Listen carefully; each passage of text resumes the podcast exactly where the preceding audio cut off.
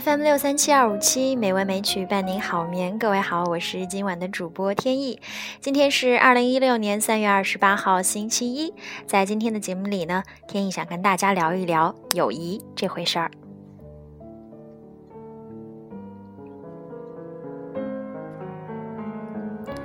你最好的朋友是什么时候结交的？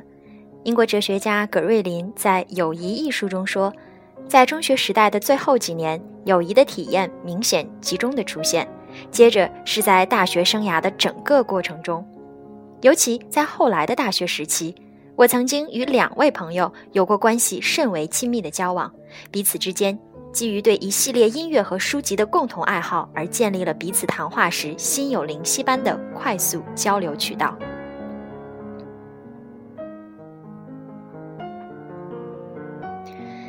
随着时间的推移，环境的变化，有的友谊会中断，但随着时间的积累，其中的某些友谊慢慢成熟，变成那种无需频繁打磨擦拭而依然焕发光彩的情谊。多年以后，依然能够随时捡起和。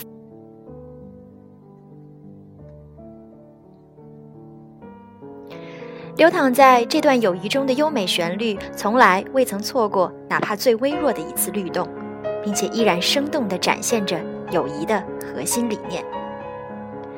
格瑞林说：“人类所有关系中最崇高、最美好的，莫过于友谊。我们都认为，如果我们长大后跟父母成了朋友，我们的孩子长大后就会跟我们成为朋友；我们跟同学和同事成为朋友，是一项成就。”西方文艺复兴时期的学者普遍认为，友谊是最亲切的疗伤之药。没有朋友会很可悲。格瑞林说：“一个没有朋友的人，就像无人照料的花园，会变得荒草丛生，看上去蓬头垢面、阴郁内向，再往后就愈发变得古怪反常、半痴半癫。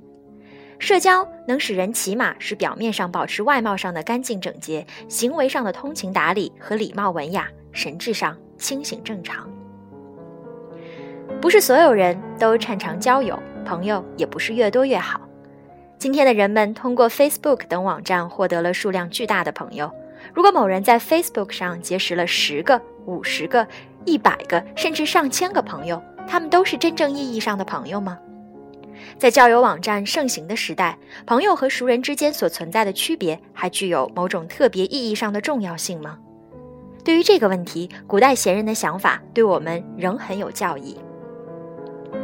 波洛尼厄斯对哈姆雷特提出建议说：“不要对每一个泛泛之交的新相识滥施你的情谊。”希腊罗马名人传的作者普鲁塔克也认为朋友不宜太多。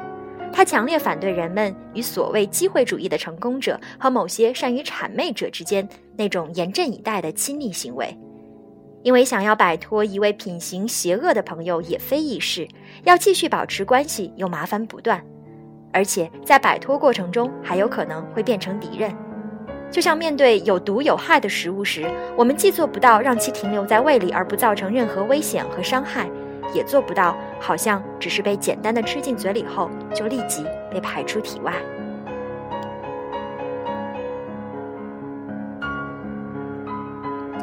格雷林说：“友谊不仅局限于同时代的人。”一个人也可以跟早已不在人世的作家成为朋友，或者跟小说中的人物、跟历史上的人物、跟动物如狗、猫和马成为朋友。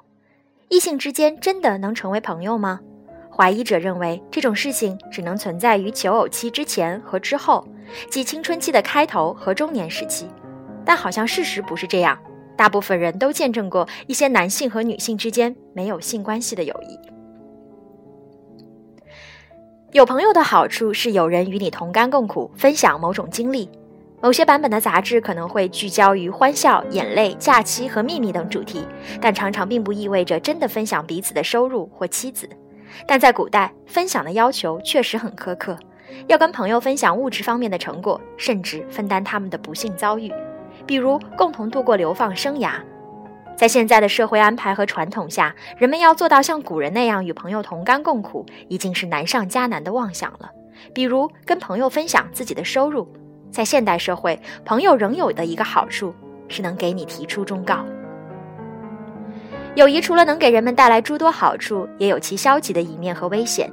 一些基督教思想家认为，友谊不好是因为它是带有偏好的、排他的。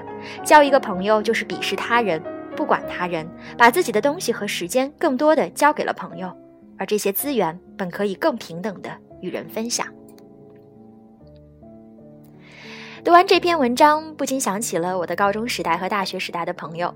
有一点我不得不承认，在这两个阶段结交的朋友，确实很有可能成为一生的至交。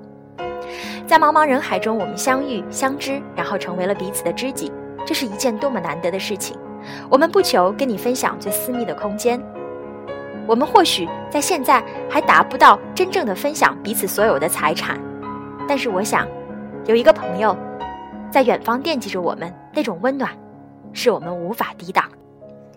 所以在今天，让我们都跟老友打个招呼吧，朋友们，你们还有我，我也庆幸有着你们。